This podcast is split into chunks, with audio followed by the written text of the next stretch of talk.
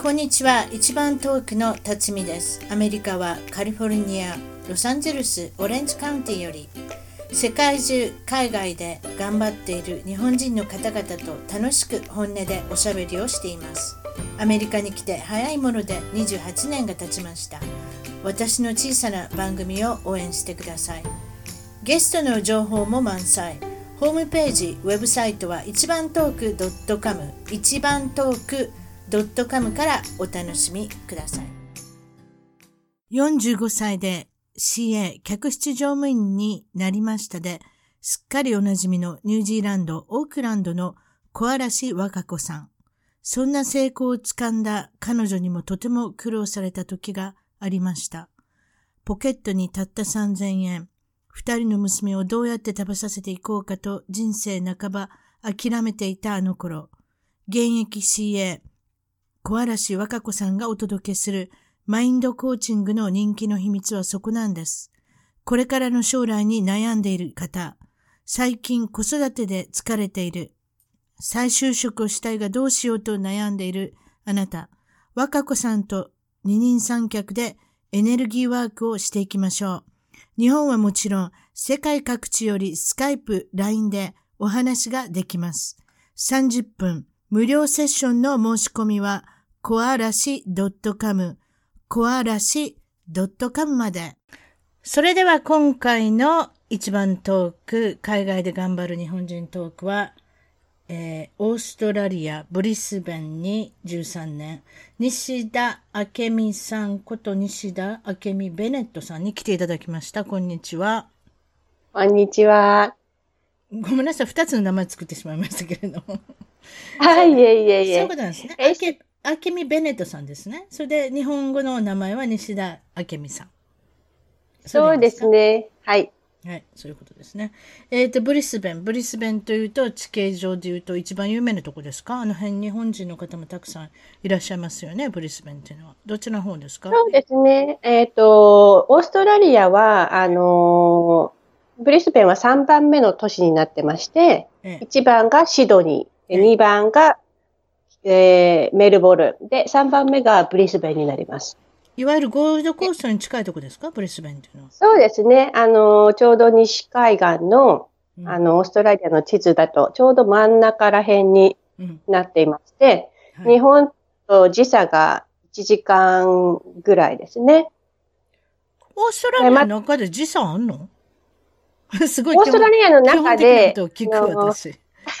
はい、あの、オーストラリアは日本の21倍の大きさがありまして、あの、一応右の左東から西には、あの、3時間の時差があります。で、一番、あの、西、西側になると、あ、西側ですね。西側がパースっていう。うん、パースってことちゃうねんな。人気の街がありまして、うん、で、パースの多分反対側になるのがブリスベンになるんですけども、うんうん、東海岸ですね。右側なんで。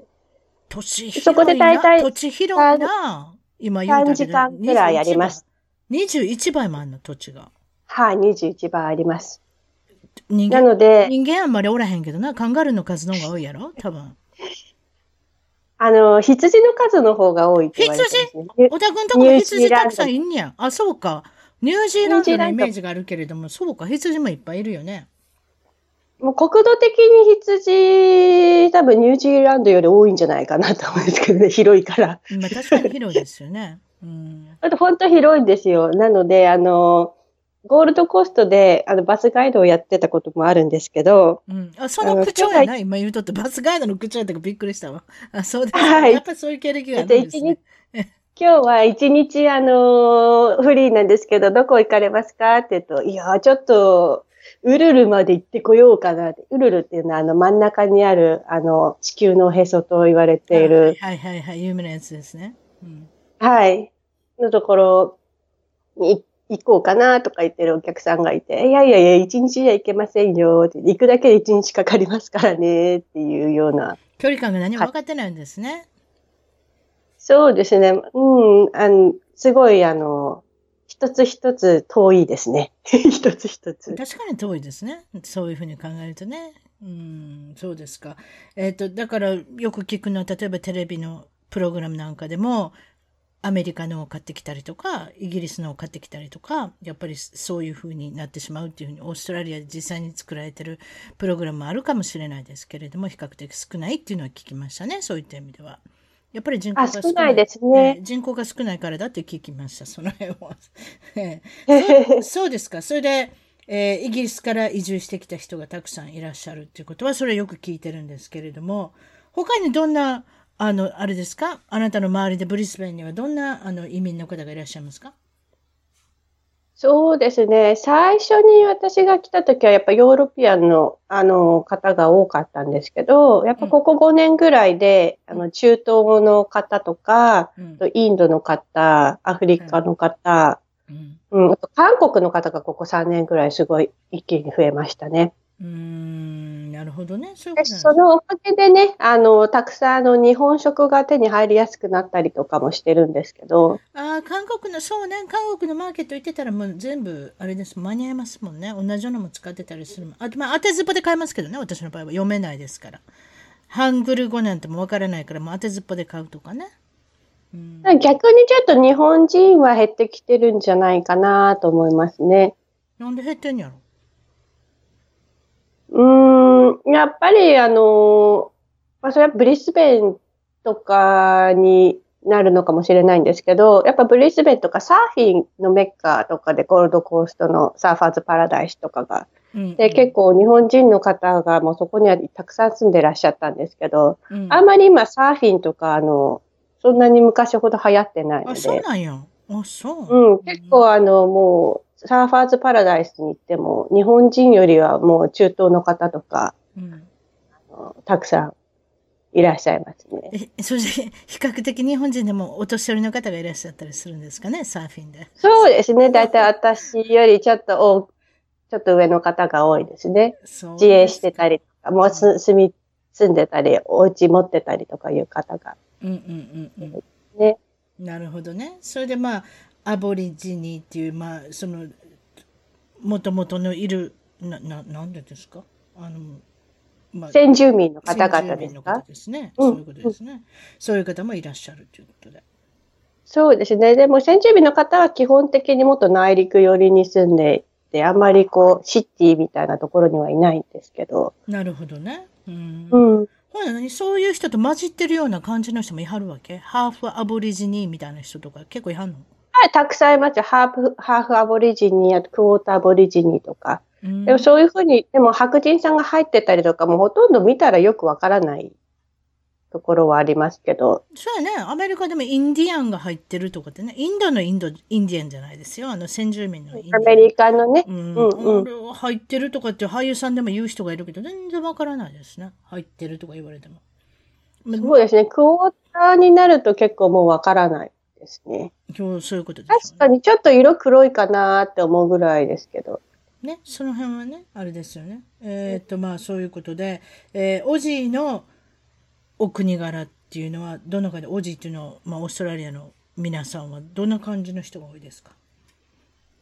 そうですね。まあ、全体的に、まあ、オージーっていうのは、オーストラリアで生まれ育ったっていう方々を基本的にオージーって呼んでると思うんですけど、例えば、まあ、インディアン、まあ、インディアン、インド人だったとしても、もうもともとオーストラリアで生まれ育ったっていうと、王子って呼ばれたりとかするんですけど、まあ、なんか、のんびりしてますよね。時間とか。そうですね。のんびりとか、あんまり焦ってないっていうかね。本当に、つい最近、やっぱあの、ブリスベンでも、夜の9時ぐらいまでお店開いてるところとか出てきましたけど。え、えそれ、まあ、ちょっと待って、それ珍しいの？夜9時まで開いてる。だいたい 5, 5時ぐらいに閉まりますよ。そう。みんな働かないですから。それ不便やん。それ不便ですやん。アメリカなんかずっと開いてるわ。本当いや、不便じゃないんですよ、別に。あの。まあでもそういう生き方してたらそれでいいわな。みんなが止まってしまえばみんなだって世の中止まるわけやん。世の中止まるってことそうそう、だからお父さんが、あの、普通に学校に送り迎えに来たりとか、うん、例えば朝5時から働いて、えー、まあ8時間なんで、まあ3時ぐらい、3時か、まあ2時ぐらいに終わって、子供迎えに来て、みたいな、そういうサイクル、太陽と共にみたいな。私はあの、東京出身なんで、もちろんもう不夜城なんで、東京は。ずっと何でも空いてけど。アメリカでもスーパーマーケットとかスーパーターゲットとかスーパーウォールマーとか24時間空いてるとこありますよ。うん。まあ、まあ、うん、夜夜中の3時に何を買い抜くのかちょっとわかりませんけれども、でもあるにはあるってことですよね。シシドニー、ブリあの、シドニー、メルボルンはあると思うんですけど、うん、まあ、ブリスベンはないですね。ちょっと片田舎っていうか、そう、のんびりしてるっていうのもあるのかもしれませんね。それで、マクドナルドとか、うん、ママクドナルドとかは、あの、24時間のとかあります。マクドナルドとかハング、ハングリージャックスだから日本語だとキ、バーガーキングですか？とか、24時間。バーガーキング？と Hungry Jack's 一緒なの？それ知ら、 Hungry Jack's のこと知らないけど、バーガーキングのことは分かってるよ、私。アメリカはバーガーキングなんですけど、うん、日本も多分バーガーキングで来てて、うん、で、それがオーストラリアだと Hungry Jack's の名前になってる。そうか、確かあれイギリス人の人が持ってんのちゃうかったけどなんかそうなんですよ、バーガーキングって。うん。アメリカ人じゃなかったと思う。うん。で、まあもちろんのこと、お酒も大好き。ビール、何飲むんですか？ねビールとか飲んでるんですか？あのね、飲み物だと、あの、4X っっていうのがオーストラリアだと人気だったりするビールもありますし、フォスター。あでもその他に、ビールだとフォスターって有名ですよね。うん、はい。あと、あの、ゴーシュっていう、あの、オーストラリアで作られてる日本酒うんって言えばいい。ゴーシュって。わかるよ。ゴーシュって豪族のゴーって書いて、あれ、オーストラリアの意味やねんな。豪って書くねはい。そうそうそう。面白いな。うん。っていう、あの、なかなか美味しいですし、うん、最近はまあ、でも、あとはワインですね。オーストラリアなんと言っても。ああ、そうそうそう。ワイン有名ですよ。こっちでも。えっ、ー、とね。ワインチーズ。 Yellow Tail ってやつやったっけな、うん、オーストラリアの。 Yellow Tail はたくさん。これめちゃめちゃ売れてますよ、アメリカで。安いし、美味しいし。もう安いし、ワインとか安いし、美味しいし、うん、たくさん、ワインはもう。オーストラリアワイン有名です。うん。すごい、なんか、わ、お酒、普通の酒屋さん行っただけで、うわーってもう倉庫みたいにワインがブワーって並んでる。私はピンク、ピンクシャンパンとか、ピンクワインが好きなんですけど。ピンクワインっていうのがあるんですか？うん。今度試します。それ、それはど、何がどう違うんですか？白ワインと赤ワインとかってありますけど、ローゼワインとかってありますけど、またピンクワインって何がどう違うんですか？ローゼなのかな？ちょっとよくわかんないんですけど。アルコール量も、アルコール量も一緒？うん、一緒ですね。で、そのシャンパンみたいなのもあるんですよ。甘かなんか女の甘い、甘いです。あ、それ飲めますじゃあ私。私もね、女の子し辛い、辛いっていうか、あの、まあ、なんていうのかな。ドライ系はダメなんですよ。だから何でも私はジュースとかそういう砂糖が混ざってたらいいんですよ。あ、そう。うん、そういうことか。はいはい、わかりました。で、えー、っと、失敗談をいきましょう。失敗談皆さんに紹介していただいてるんですが、あなたの失敗談は何でしょう？そうですね。やっぱり最初に来た時にほとんど英語が喋れない状態で来たので、うん、で、あのー、まあ、オーストラリアに住むには、車が必要だということで、まあ、もともと車の免許は持ってたんですけど、うん、ペーパードライバーだったんですよ。ペーパードライバーっていうのは、免許だけ持ってて、実際あまり運転したことがないっていう。日本語ね、ペーパードライバーってね、日本語ですよね。確かにね。はい、日本、こっちで言うと映画。こっちで言うとえらい目に遭いますよ。アメリカとかオーストラリア。ペーパードライバーだったんです。何言ってんねん、こいつっていう。そんな英語ないよって感じです。面白いね、日本語ってね。うん、それで、で、まあ、もちろん13年前ですから、今とまだ違うと思うんですけれども、何もあの、うん、オーストラリアでは、あの、日本とまた違うところは、なんかランダバウトって言って、あの、まあ、くるくる回りながら、右側車、日本と同じ右側車線なんですよ。アメリカ左車線ですよね。うんうんうんうんうん。あ、そうやな。アメリカは、みアメリカは右、ん？日本は左。アメリカは右。日本は左で、オーストラリアも左、左側なんですよ。そこら辺はいいんですけど、まあ、信号の代わりにこのランダバウトって言って、あの、まあ、ラウンドなんで回るアバウトなんで適当みたいな。まあ、ランダバウトなんですけど、右側優先で右側から来た車がいなければいけますっていうようなもので、なんか縄跳びのあの、中にこう入るような感じで運転しなきゃいけないのがあって説明が難しい。うん、わかるよ、なんとなくそれって、こっちでもたまにあったりするから、くるんって回るねね。くるんって回って。右に行くのにもややこしい。ややこしい右に回る。くるんって回りながら、うん。で、あれ、あれ私あんま好きじゃないわ、こっちでも。なんであんなことせなあかんのかなと思う。右に曲がんねって右曲がっていいやん。アメリカの赤信号でも右曲がれますよ。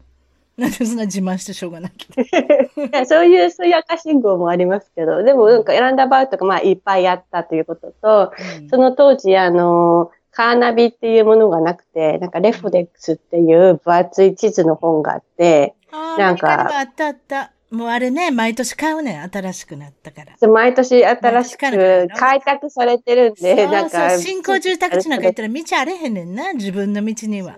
もう10年ぐらいの前使ってるから、全然新しいとこ行かれへんねん。もうその覚えてるわ。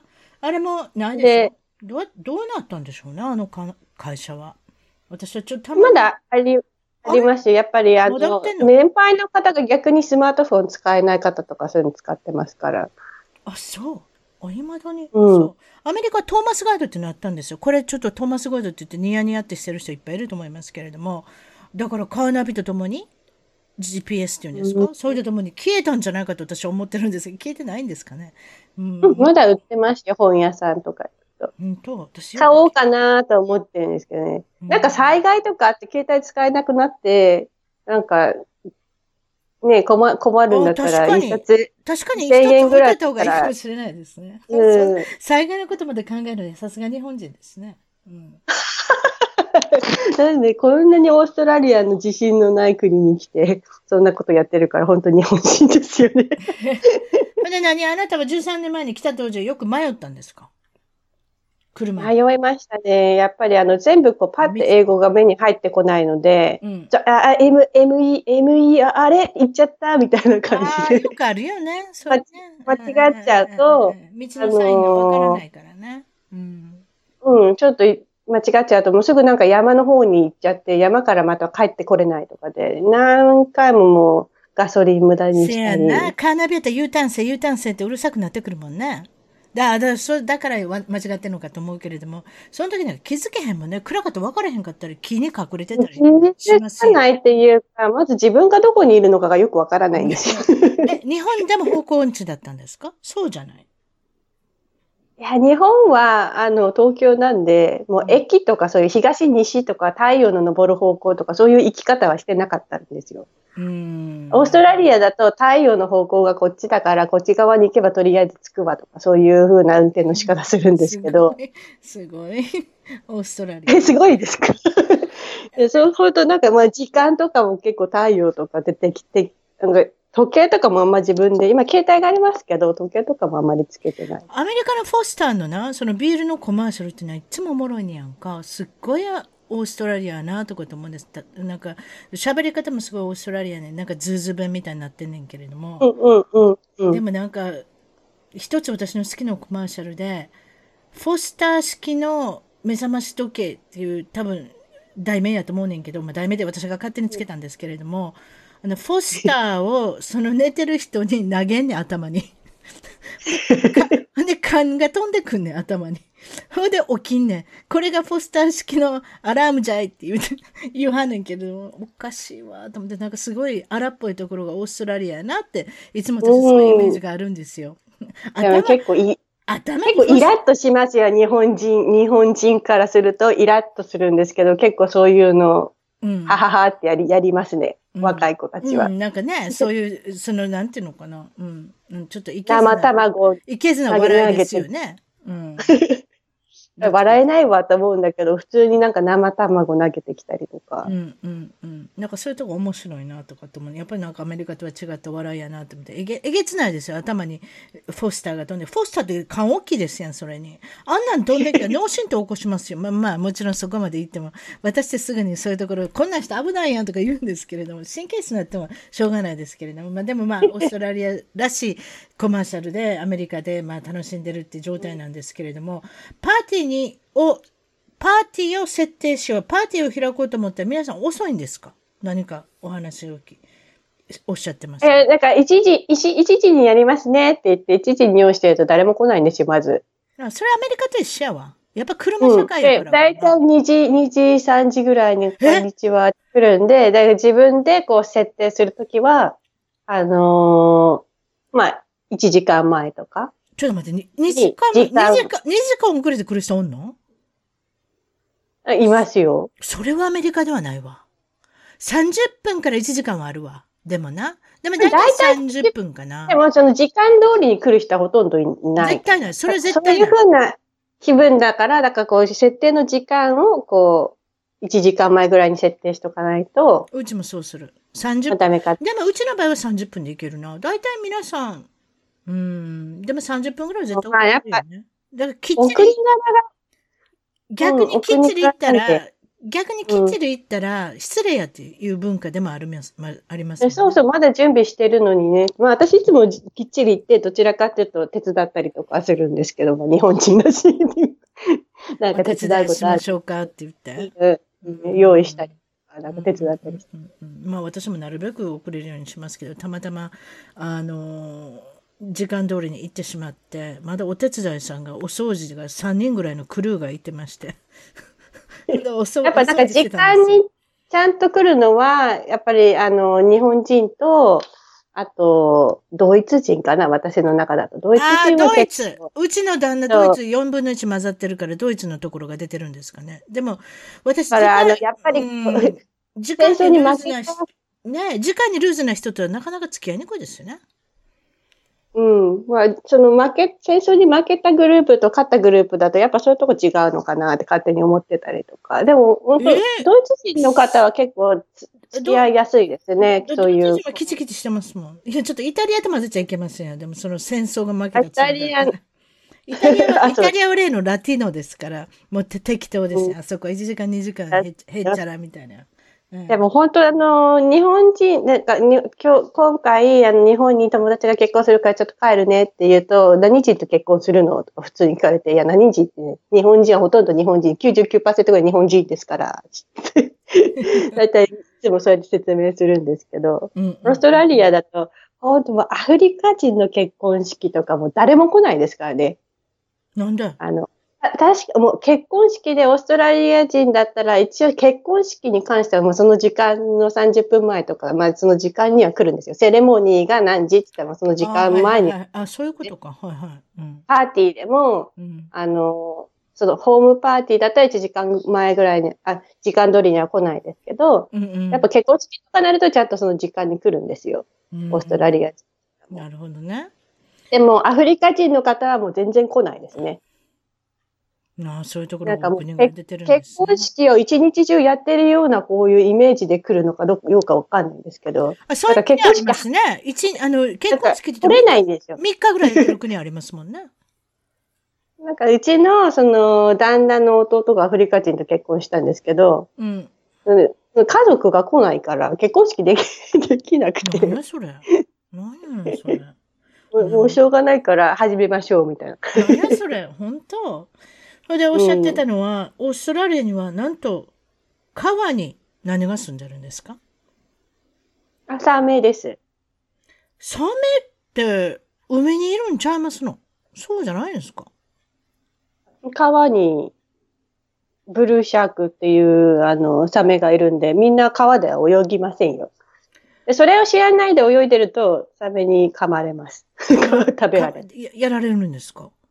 そのサメは何？海にも泳いでるってことはではないの？川にいるわけ？普通に海に行ったり、川に行ったり。っていうことは、海のこの近く、河川であっても、その川でも海際の、その近所にいるってことかな？結構内陸までいると思います。50キロとか60キロ。本当にもう内陸の内陸まで行っちゃうといないですけど。ええー、珍しいですね。あ、そう。だから川では泳がない。うん、泳いでない。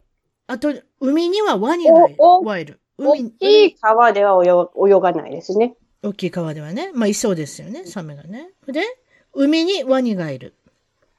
はい、海にワニがいる。ワニがいるって言っても、あの、のサーファーズパラダイスとかはブリスベンあたりにはいないんですけど、そのケアンズ付近の、はい。あの、ビーチとか、なんか、何人か食べられて亡くなったりとかしてますけど。ワニで？うん、だからそのビーチにワニがいるのを知らなくて、誰もいなくていいなーって日光浴とかしてるとワニに飼ってあ、日光浴のビーチの上で噛まれたの？普通に海辺にワニがいるんですよ。なんでそこに言うと餌が来たと思って。例のクロコダイルってやつでしょ？クロコダイルです。はい。すっごい大きいですよ。クロコダイルハンターさんいましたね。スティーブ・アーウィンさん。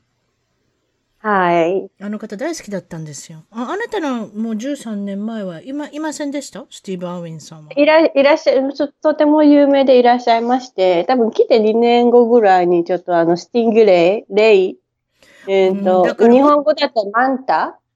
マンタじゃないですね。 stingray ってのはもっとちっちゃいやつですね。うん、なんかそ、あの、マンタは大きいでしょ ?10 メーターぐらいあるんじゃない大きい大きい。の、その尻尾の毒に刺されて亡くなっちゃって。えええ、毒があるんですよね。だから stingray っていうのは sting があるっていうことで、そこの毒。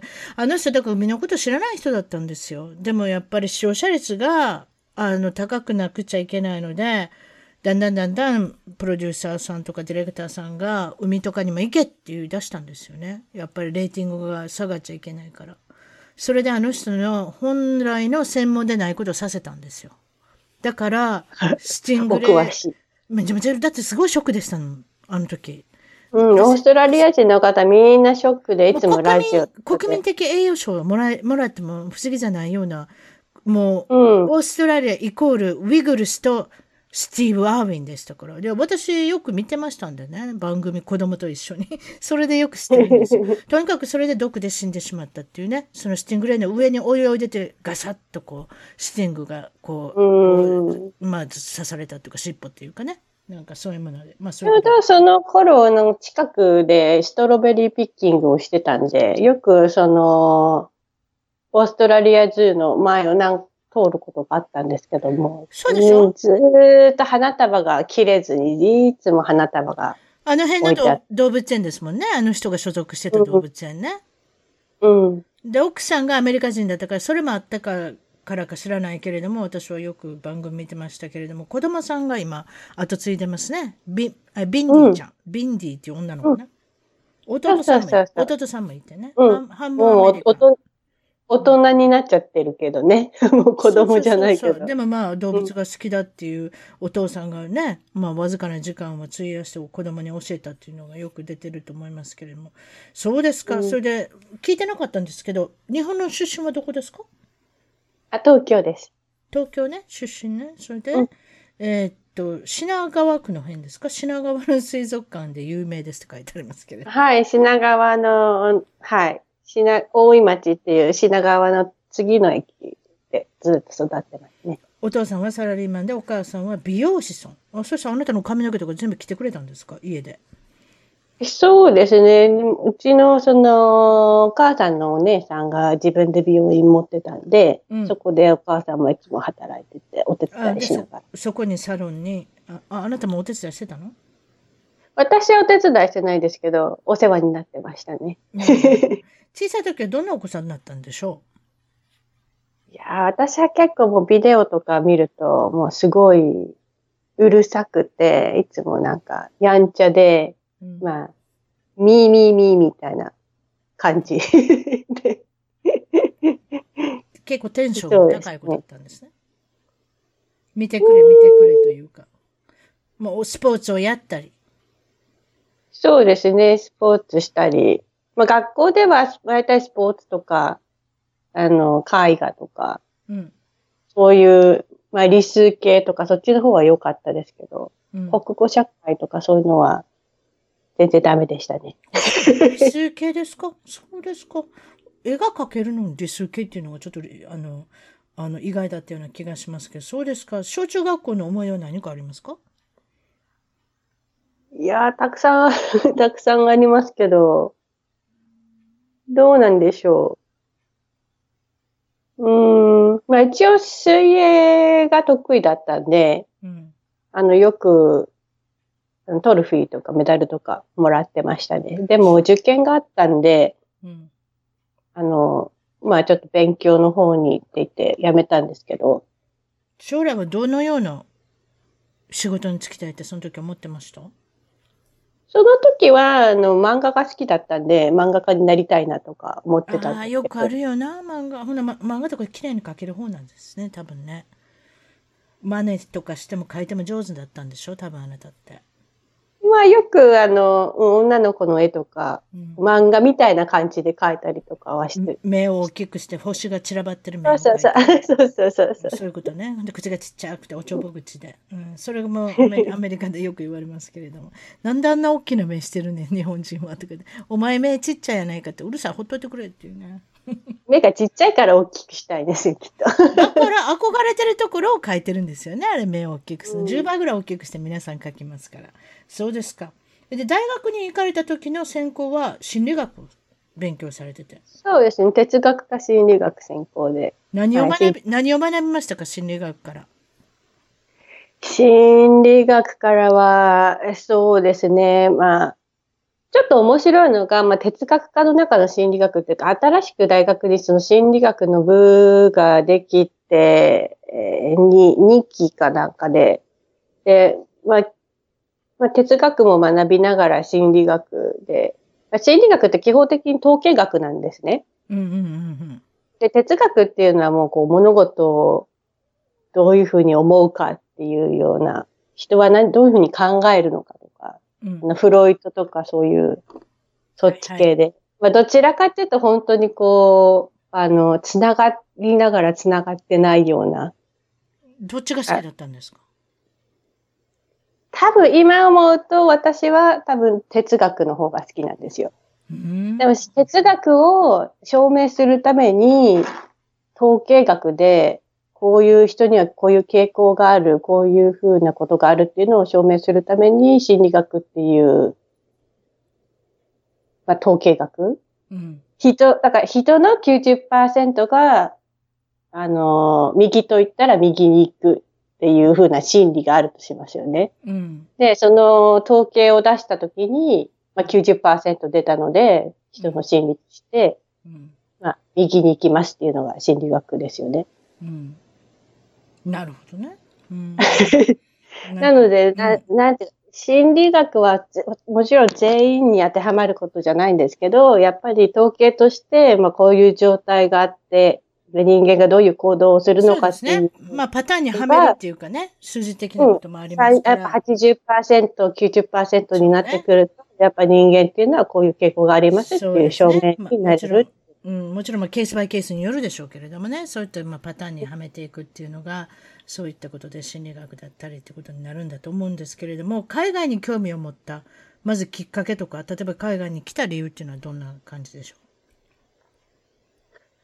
そうですね。もともと高校に行くときに、あの、まあ、海外留学するか、な高校に行くかっていうような、あ日本の高校に行くかっていう話になってたんですけど、ええ、まあ、まあそこで一回、まあ日本の高校に行きましょうということで、一回オーストラリアに行く機会をなくして、うん、で、まあその他にも何回かオーストラリア行こうかっていうようなことがあったんですけど、なかなか行けずに、うん、まあ自分の中でオーストラリアなんか呼ばれてるなとは思いながら、まあ生きてたんですけど、どうしてオーストラリアだったんですか？他にも国はありますけど。さあ、なんででしょうね。なんかその時流行ってたりとかあるのかな？あともちろんその、あなたもともとワーホリかなんかでワーキングホリデーで来てるんですよね？違います？なんかそうですね。さっきイチゴ積んでたとか言いませんでした？はいはいはい。ワーキングホリデーで来て。ね、そういうことですよね。うん、最初、あのまあ、会社員で、パチンコ屋さんで、4年、4、5年勤めて。で、パチンコ屋さんっていうのはアメリカ、アメリカじゃ何がアメリカ、日本でね、ごめんなさい。日本でパチンコ屋さんの店長やってたの？はい、やってました。それはどうやって店長になれるの？募集してたの？店長になる方いませんかって言って。いや、あの、普通に大学卒業して、うん、で、本当はそのまま、あの、外国とか、まあ、ワーホリ行きたかったんですけど、うん。まあ、うちの両親がのおすすめで、うん。まあ、一応お金貯めて、社会も見てから、うん。まあ行った方がいいんじゃないかっていう話で、うん。で、その、就職セミナー会みたいな、なんか、幕張とかで大きいうん。イベントがあるときに、うん。あの、まあ、説明会で、パチンコ店のかブースがあって、うん。で、私もともとパチンコ、パチンコっていうか、なんかまあ、ちょっと細かく言うと、アレンジっていう、まあ、パチンコの前の、まあ、ちょっとしたギャンブルが好きだったんですよ。なんで？アレンジってなんで？そんな初耳よ。わパチンコっての知ってますよ？あのちっちゃい玉がピクピクピクピクっていくやつでしょ？あの、まあ、いわゆるギャンブル場ですよね。でも、そのむ、その前のスタイルのパチンコっていうか、本当に古い、なんか自分の指で、あはい、古いやつ。ピンボールではないんです私、それのイメージしかなかったから。ええええええもちろん、今はどんどんどんどん変わってきてますけれども。そうですね。あの、家にあった人いっぱいいましたね。あの当時、パチンコ台が。えうん。で、それが好きで、で、あの、その次の動きとか、えうん。まあ、それでギャンブルが入ってたりとかするのが好きだったんですけどパチンコっていうものよりもね。うんうんうんうん。で、まあ、そういうことに興味があって、うん。で、まあ、その業界に、あの、に一期生、二期生とかそういう感じで、うん。あの、募集していたんで、うん。うん、ポンポンポンポンポンと、店長まで女性。は、では珍しいでしょ？やっぱり。珍しいですね。あんまほとんどいいない、いらっしゃらないと思いますうね。うん珍しいですあね。店長して、店長しててそういう、なんか、扱いにくいお客さんとかいませんでした？特になんかまあ大きい店舗だったんで、店長自体がやっぱ2、3人その店舗にいるような大きい、あの、会社だったんで。パチンコ屋さんってなんかうるさいイメージがあるんですけど、そうこでもなかったです。お宅の、お宅のパチンコ屋いさんは。や、いや、すごいうるさいですよ。うるさいですよね。やっぱね、音楽もかけるし、誰かがおしゃべりしたりするし。でしょ、うん誰、誰かっていうか、そのアナウンサーみたいな人いはりますやん。違いました、はい、いります。います。ということは、あけみさんやってたんですか？あのアナウンサーみたいな人。あ全全部店長なんで、ある、すだい全部やりますよ。全部え、なんて言ってたの？ちょっと言ってみて。なんて言ってたの？パチンコ屋さんで。覚えてる？節回し。あはい。本日はご来店いただきまして、誠にありがとうございます。今日のおすすめのパチンコは CR 海本がガリでございます。いや、でもそ、な、なんか、そ、それってなんか落ちて出ます？ね。まるでエレベーターがあるみたいですやん。あ、なんや、もっと、なんかわ、なんかワクワクす、なきゃいけないワクワクするような。あ、じゃんじゃなんバリバリの方ですか？そう、なのかなおじさんみたいな、まるでセリーチのおじさんみたいな人いはりますやん。じゃんじゃんバリバリみたいのもやりますよ。やっぱ り、ああなたもやるの？そういうことやらされるの、やり、やり、やります、やります。やらされるか、まあ、うん。それの方を聞きたかったおばちゃんは。ちょっと言ってみて。はい、どうぞ。覚えてる？ちょっと恥ずかしくは。さあ、お時間やってまいりました。これから、あの、おすすめ台の発表の時間がやってまいりました。ああ、それは素晴らしいですね。パチパチパチパチ。そうですか。まあ、オーストラリアに来たら先ほど好みをつ掴んでたとか、なんかストストロベリー畑にいたとかなんとかおっしゃってたと思うんですけれども、あとはお寿司屋さんで5年間、寿司を握る。またこれもなんか女性にしては珍しいことをやっておられますね。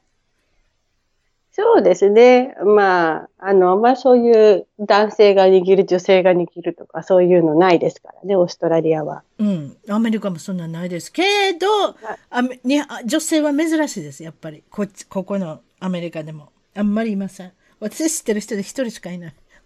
あどちらかというと、回転、かな寿司トレインっていう回転寿司なので、あ、なるほど。あの一応ブースで中には立って、中に入って手で握るんですなるほど。誰かに頼まれて一つ一つ握るわけではないと。なるほどね。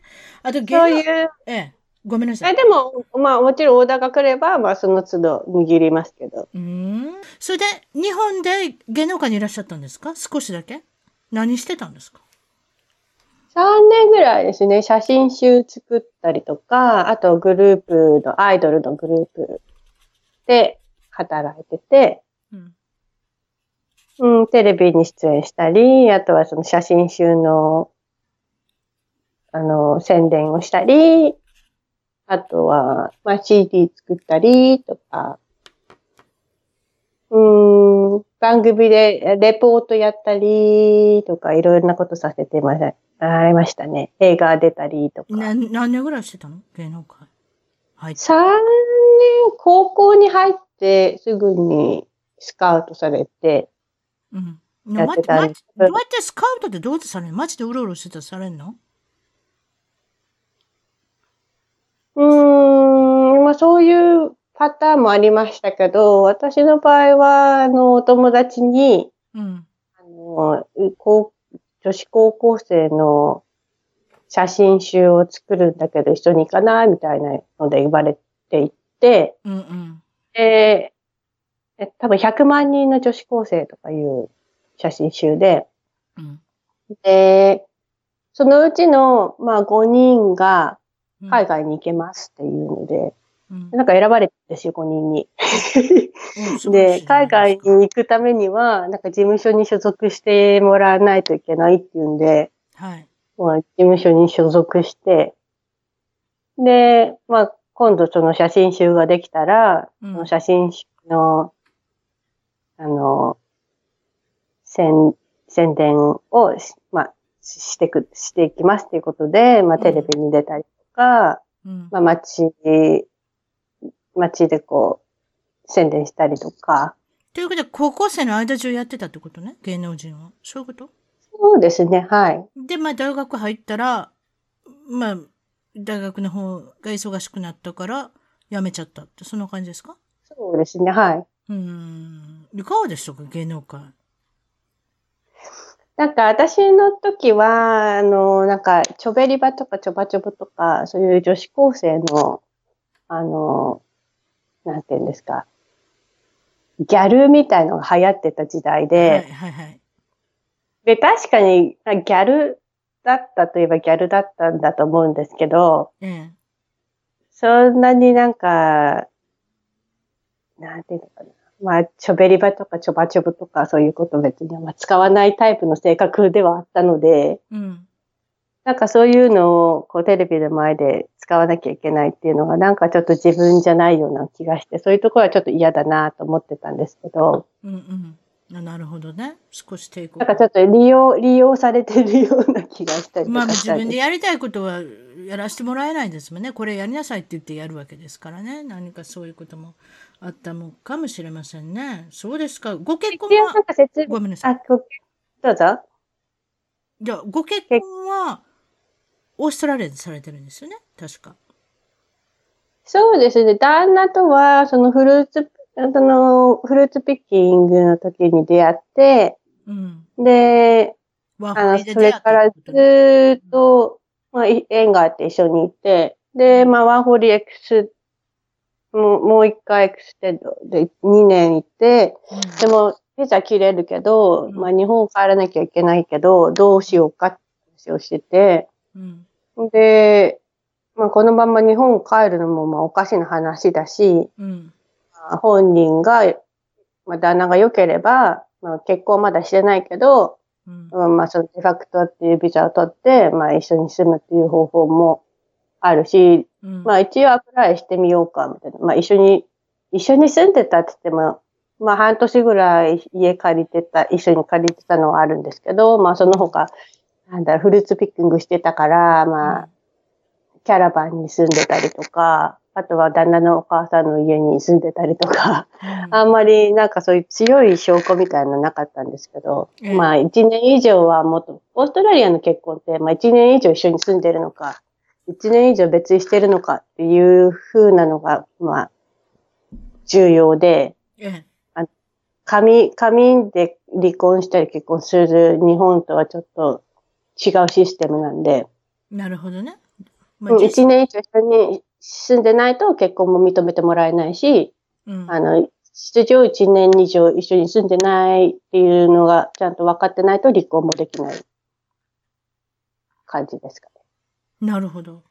まあ、アメリカと似たようなことですよね。うん、まあ、永住権が与えられるっていうこともありますんで、まあの、オーストラリアの場合はわかりませんけれども、結婚することによって永住権があれでしょ？取得できるでしょ？そ、そうじゃないですか？そうです。まあ、永住権、うん、取得、まあ、その、とりあえず申請してみようって言ったら、うん、あの、ワーキングホリデーのブリッジングビザみたいなのを出してくれて、うん、でそれで多分5年、5年、はい、全部で5年ぐらいだったかな。最初の2年と、あと3年ぐらい、なんか、エデュケをもらえずに、うん、ワーキングホリデービザでの延長延長で 滞在してて。そうね。まあ、まあ、まあ、そういうとこやややこしくしてありますよね。やっぱりその、永住権を与える以上はどういう人がオーストラリアの住んでほしいのかっていう審査っていうのは非常にそれぞれで厳しいんだと思いますけれども、ご主人と、えー、っと、結婚されたのいつですか？はい、2013年ですね。まだ4年ですか？20 2010、2012年かなうん。で、じゅ、かな？大体そんなもんでいきましょう。2012、2012年ですから。5、6年。あの、まあ、妊娠、妊娠したんで、あなるほどあの、ちゃんと結婚、もうもう結婚してる状態と一緒だったんですよ。もうデファクトしてるってことは。はい、はい、そうですね。ただ、まあ、子供が生まれる、が妊娠して生まれるので、ちゃんと結婚式をやりましょうっていうことで、2012年に結婚式やって。少し残念なことが、まあも、もちろん二人のお子さんも受けるんですけれども、二人目のお子さんができたぐらいから、ご主人が少し変わり出したんですか？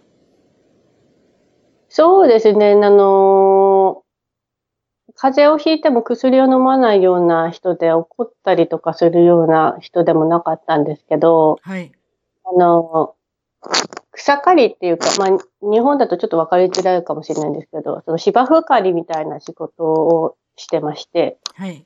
で、よくあの、まあ、木、木を切ったりとか、そういうこともしてたんですけど、はしごから落っこった時に、足の骨を折って、うん、で、なんか、その時に、救急車でなんか痛み、すごい強い痛み止めみたいのを打たれたみたいなんですけど、まあそこから、うん、その痛み止め依存みたいのが始まってしまって。うん、大変。こっちアメリカでも今、今っていうかずっと問題です。痛み止めのその、依存症、中毒症。まあ大体、そういうことですよ。自分が怪我した時とか、そういったところで、まあ、お薬いただいたのがやめれなくなってしまう。だからもう、心の痛みっていうか、そういうものも忘れられてしまうみたいな、何かそういう、なんていうのかな、錯覚に陥るというか、気持ちいいんでしょうね、多分ね。そういうことなんです要はなんか脳が、もう、働いてないというか、正常に働いてないというか、こう。うん。そうだと思います。うん。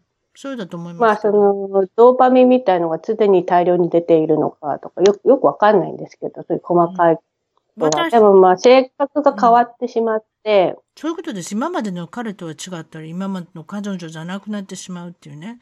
それが一番悲しいことですよね。うん、それとやっぱり。えー、幻聴幻覚とかも見るようになっちゃったし。例えば、多分もう。その薬どうやってもらってくるの？どっからか買ってくるのかな？そういうことかな？いや、あの、病院の先生から処方されるんですけど。あ、そう。ほね、痛いって言えば。やっぱ病院の先生も処方すればそれなりにお金ももらえますから。ああ、そういうのあるねどんどんどんどん。たまにある、うん、そういうのが。しって言えばもう、与えてくれ、与えてくれるっていうか。もうやることは全部や、やって、もう、もう本人も自分でコントロールできないし。そうだと思う。私の知ってる人も痛くもないのに痛いって言って、それをずっともらってて、上げ続ける医者っていうのも儲かるからそういうことになるっていうのを聞いたことあるよね、やっぱね。で、結局本人がその気にならないとリハビリとかのステーションとかにも入れてくれないって言われて、でも本人その気になるわけないじゃないですか。だって薬飲んでるんだから。うん、うん、うん、うん、うん。それで大体2年ぐらいですか？そういった生活が続いたのが。ご主人と。やっぱ3年ぐらいで、1年ぐらいはあんまり気づかなかったんですよ、私も。ああ、やっぱりね。そんなあんまり聞けへんもんね、日本の社会では。うん。うん、でもやっぱ途中からこれはおかしいってなって。どういう時におかしいと思ったんですか？やっぱすごい喋、喋らない人が喋ったり、怒りっぽかったりとか、はいはい。ずーっと寝てたりとか、はいはい。あの、やっぱり確実におかしいと思ったのは幻聴幻覚見始めてから。で、多分、もうその時点で、その、痛み止めとかよりも、いろんな薬に手出してたんだと思うんですよ。例えば、そういうストリートドラッグとか。あいわゆるストリートドラッグ。あはいはいはいはい。お金さえ出せば買うような、買えるような、要するに気持ちよくなるようなもんでしょうね、多分。なんかでも多分ベースとしては痛み止めの、モルヒネとかそういうのも痛み止めですよね。ヘロインとか。モルヒネってものすごいきついですよ。そんなこだわったんですか？それはすごいな。ヘロインとかもそういうのも痛み止めですよね。ヘロインもすごいし。痛み止めベースのものとか。痛み止めの中でもモルヒネっていうのは結局、めちゃめちゃすごい怪我の時しか使わないようなもんですよね。だからそういうのを使われちゃ、一番最初に使われちゃったから、それを求めちゃうんですよ。ああ。わかります？脳みそが。ええー、あの時あのこと、ことがなかったらなとかって思いますよね。なるほど。後悔しょうがないんですけどね、もうなく。それで、そう、ご主人が、まだ、まだ、あれですね、亡くなられるんですね。それで、いえー、っと、数ヶ月前？いやいや、1ヶ月も前じゃないですよね。5月、5月、5月。3週、3週間も経ってないですよ。まだお葬式も終わってないですよ。ねえ、ねえ。ああ、そうですか。それがやっぱり原因だったんです。うん、あなた日本にいたんですもんね。そうですね。日本、まあそれが原因っていうか、まあ心臓痛いって言ってて、まあ、何、うん。その時には別居されてたんですか、うん、あ、もう一年ぐらいは別居してましたね。私も妊娠中でもう一緒に住めるような状態じゃなく、じゃなかったんで。やっぱり子供さんのこともあってっていうふうなことを考えたら、やっぱそういうふうになりますもんね。あとはもう私が精神的に無理でした。一緒に住めませんでしたね、もう。ああ、それは大変。まあそういうことで、あなたが日本に帰ってた時に、ご主人が他界されるっていうことで。まあ、いや、まあもともとその、うん、日本に行く前には、はい。あの、徐々に良くなってきてたと思うんですよ、彼自身も。おはいはい。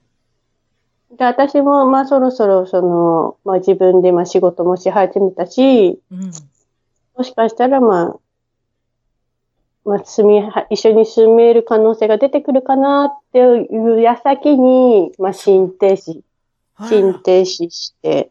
あららら、そういうことだった多分、なんか、なんか飲んだのかなよくわかんないけど、うん、まあ、心筋梗塞じゃないですけど、まあ、心停止してしまって。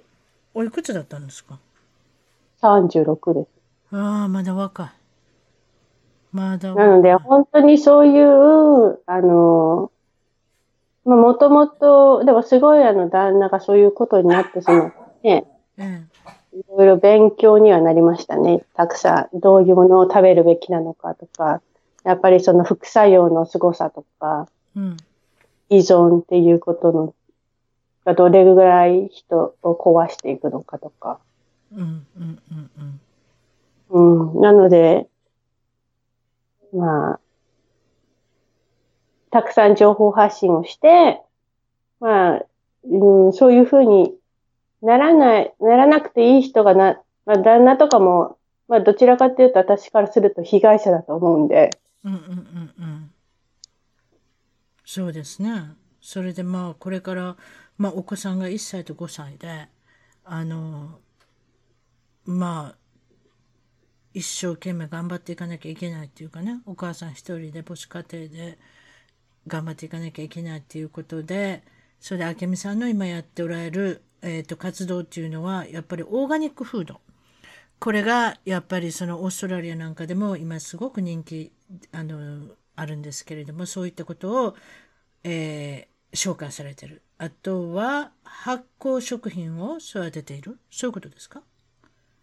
そうですね。あのー、日本のその麹とか、うん。あ、こっちでもよくありますね。あの、昆布茶とか、ケフィアとか、ケフィアっていうなんかヨーグルトの菌みたいなのとか、まあそういう腸にいいような、はい。あの、発酵食品をいろいろ育てて、まあ、長女がちょっとアトピーちゃんだったのもあるんで、はい。まあ、そういうものの研研究、研究っていうか、ええ、うん、最近、腸内細菌勉強した結果、そういうふうなことが、お嬢さんには、あの、効果があったっていうことですね。アトピーに。そうですね。うん。あと、エッセンシャルオイルを使った生活をするのがとてもいいっていうことなんですが、このエッセンシャルオイルっていうのはどういうことですか？それはあの、普通の市販で売られてるのエッセンシャルオイルとかアロマとかいうものではなくて、あの、ちゃんと医療用のあの、メディカルグレードっていうグレードのオイルを使ってるんですけど、まあ、アメリカの会社のドテラっていう会社のオイルなんですけど。それどうしたらいいんですか？顔に塗り、塗りつけたら、あの、若くなるとか、なんかそういう、私に。そういうのもありますし、えっと、まあ一つはその匂いの効果っていうので、まあ直接鼻からこう匂いをすると、あの、脳の、あの、一番原始的な部分にこう直接、一番信号が早く届くんですね。匂いっていうのは人間の中でね。はいはいうん、なので、あの、そのリラックスできる匂いとかを自分で探すと、まあそのリラックス効果があったりとか、まあ怒りを沈めたりとか、まあこうふっとお風呂入るときにこう、ホッとするように、ほあったかい紅茶飲んだらホッとするような感じで、こう、リラックスできるっていう風な効果があります。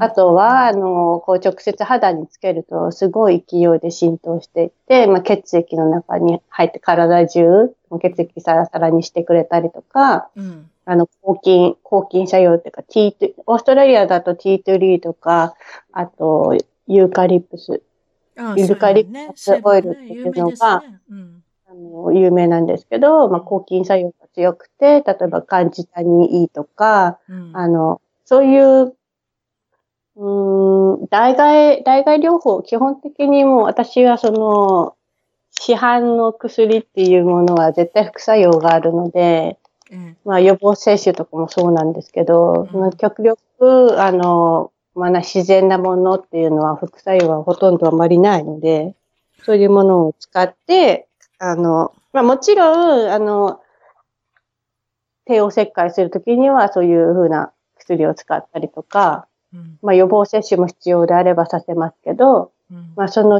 予防接種をする前に、例えばプロバイオティックを、まあ、子供に与えて腸を強くしておくとか、うん、で、その重金属が体に入った後に、それエッセンシャルオイルを使って、その重金属を、あの、体から出す手伝いをしたりとか、うん、ナチュラルなものでね。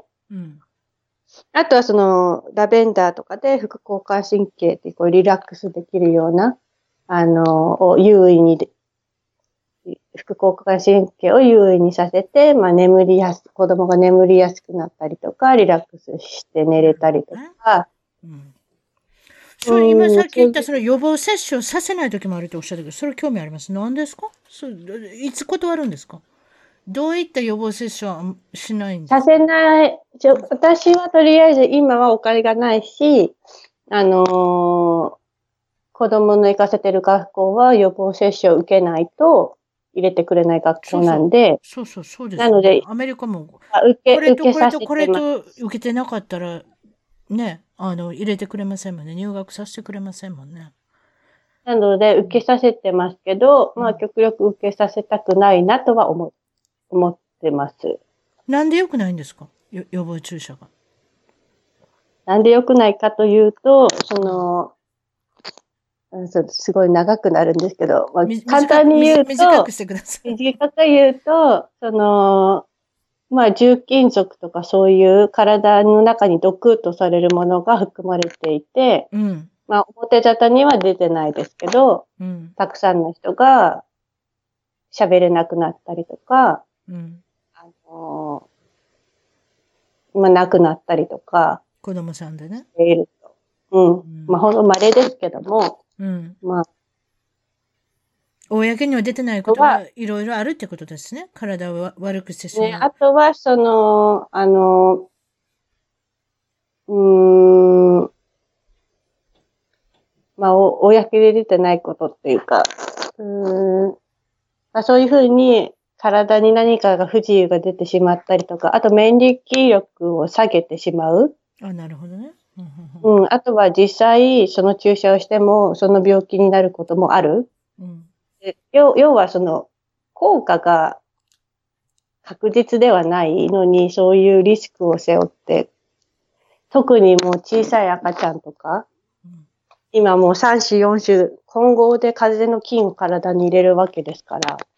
うんうん。うん。まあそうです。予防注射ということは菌を入れて、そこから自分が強くなろうっていうか予防しようということなんでね。そうですか。それで最後にいつもお伺いしてるんですけれども、将来の夢、展望、抱負っていうのは、これからどういうふうなことを展開されるんでしょう？うん、将来的には、一応今かん、今まだ旦那が亡くなってどうしたらいいかって考えてるところなんですけど、うん、まあ、あの子供も上の子5歳でオーストラリアで5年生きてきてますので、うん、一応オーストラリアに住む方向で生活をしてみようというふうな方向性で考えてます。うん、なるほどね。そして。まだ旦がいなくても。で、まあ、できれば、まあ、自分のビジネスを成功させて、自分の家が欲しいなと。自分で家を建てたいな、オーストラリアに。自分で家を建てるんですか、デザインをして。まあ、デザインをしてっていうか、まあ、自分で、まあ、お家を買いたい。あ、買いたい。あ、そういうことね。うん、うん。売ってる家を買いたいってことね。そういうことですか。その中で、ビジネスされてるのが、蝶のオンラインサミット。これも、なんかすごく、あの、興味あることなんですが、腸っていうのは非常に大事。ここが丈夫になれば健康になれるということですか？はい、そうです。もうその通りです。はい。決めました、ね、もう腸は、腸は体の中で、うん、えー、第二の脳と言われているぐらいも大大事な部分です、ね。うんうん、もうすべての病、腸が、あのー、元気だと、もう病気にはならないです、ほとんど。そうですか。これは、はい、腸というのは大腸、小腸どっちもですか？特に小腸。はい、全部、全全部含めてです。どっちも？で、小腸は、あの、特に、あのー、いろんなセロトニンとか、うん、あの、免疫力とか、うん、あの、作ってるとても重要な部分で、うん、でもちゃんとあの、大腸がんが今、とりあえず女性の、日本人の女性の一番のあの死亡死亡率が高いがんなんで。一番なんですか？今、一番。あ、それ知らなかった。じゃあ死亡する人人数ですね。うんうん、なので、まあやっぱりあの、小腸っていうのは一応吸収して、その免疫力を高めたりとか、そういう作用をして、そのままこう流れてきて大腸でこう糞を出すっていう風な、うん。うん、その、その最後の出すっていうところで多分その、なんていうんですか、ターンオーバーがちゃんとできてないだったりとかするんで、癌細胞ができちゃうんだと思うんですけど、まあ、要はこう、うん、あの、皮膚で言うと、毎日見えてないですけど、ちゃんとこう細胞ができて死んで死んでってこう、ターンオーバーしてるじゃないですか。はいはいはいはい。でも、腸の中もそうなんですよ。あ、そうなんですか。はい。はい、こう、ちゃ、んとターンオーバーしているんですね。でその腸のこの細胞が死んだものは、こう、糞として出たりとかしてるんですけど、その食べ、まあ、要は食べ物がもう、おかしなものをみんな食べてるので、癌になっちゃうんですよ。もうそういうところ来てるんですね。それでその、興味あったのは、その大腸がんが死亡要因の一番だ、一番だっておっしゃいましたね。女性。どうして女性なんですか？ここで。うん、まあでも男性が今3位なんですけど、うん、でも多分5年ぐらいには1位になるんじゃないかと言われてますね。うん、大腸が多いですよね、アメリカなんかでもね。うん。そのアメリカとかも特にその遺伝子組み換えの GMO とかがもういっぱいありすぎるたり、うん、うん、やっぱそういうものを食べてれば、がんになりますよね。なるほど。ということは、やはりその食生活から変えていかなきゃいけないというのと、もう少しやっぱり腸のことを勉強したら、あなたも健康になるっていう、そういった、あの、まあ、集いといいますか、あの、セミナーということをされてるってことで、まあ、そういう詳しいことは、そしたらブログの方にリンクか何か載せて、載せさせていただいて、あと、えー、明美さんともしもそういったことでご興味のある方は、明美さんと Facebook か何かでつながっていいですか？はい。はい。で、ちょうど今月の、あの、6月の21日から無料で、その、私の12名の専門家の人にインタビューしてきたんですけど、で、その、まあ、インタビューも兼ねて日本に帰ってる間に旦那が亡くなったっていうところもあるんですが、はい。あの本当にあの、有名どころですと、あの、藤田幸一郎先生っていう、もう超と言ったら、あの、この方っていう藤田幸一郎先生とか、あと、癌に関して森山秋次先生とか、あの、本当に有名どころの先生方に、あの、腸を改善するにはどうしたらいいですかっていうのを、あの、歯医者さんとか、これは6月21日のオンラインで受けていただけるってことですか？いや、これはあの、いや、あの、Facebook とかで無料配信を20 24時間無料でそれを配信、配信させて、1日1人の先生、1日1人の先生っていうか、まあ、ああ、1話、1でやるんですか？それじゃそれに参加したい方はどうしたらいいんですか？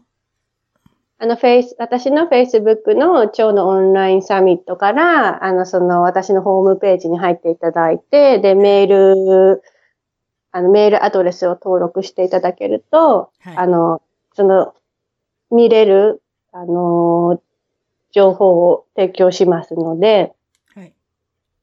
そちらの方から、あの、まあ、私のその今日のオンラインサミットのあの登録していただけると、見れ、あの、1日に24時間どのタイミングでも一人の先生のお話を見ていける。10日間だけ、あの、無料で配信しますので、1日一人ずつ違う先生を。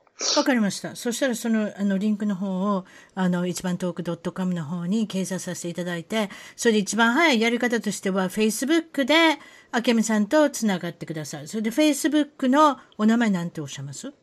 お名前なんておっしゃいます？私の名前は、あけみ西田ベネットになってます。あ、あけみ西田ベネットの綴り言ってください。B-N-N-E-T-T です。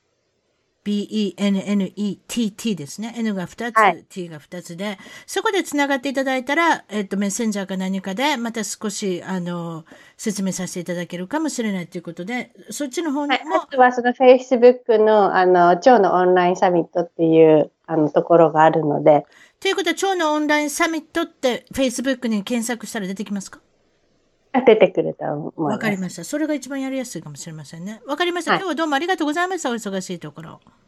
いえいえ、こちらこそありがとうございます。それでは失礼します。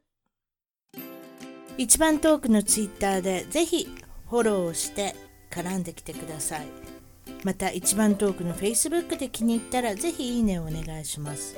番組の聞き方は iTunes もしくは内蔵のポッドキャストアプリより一番トークを検索。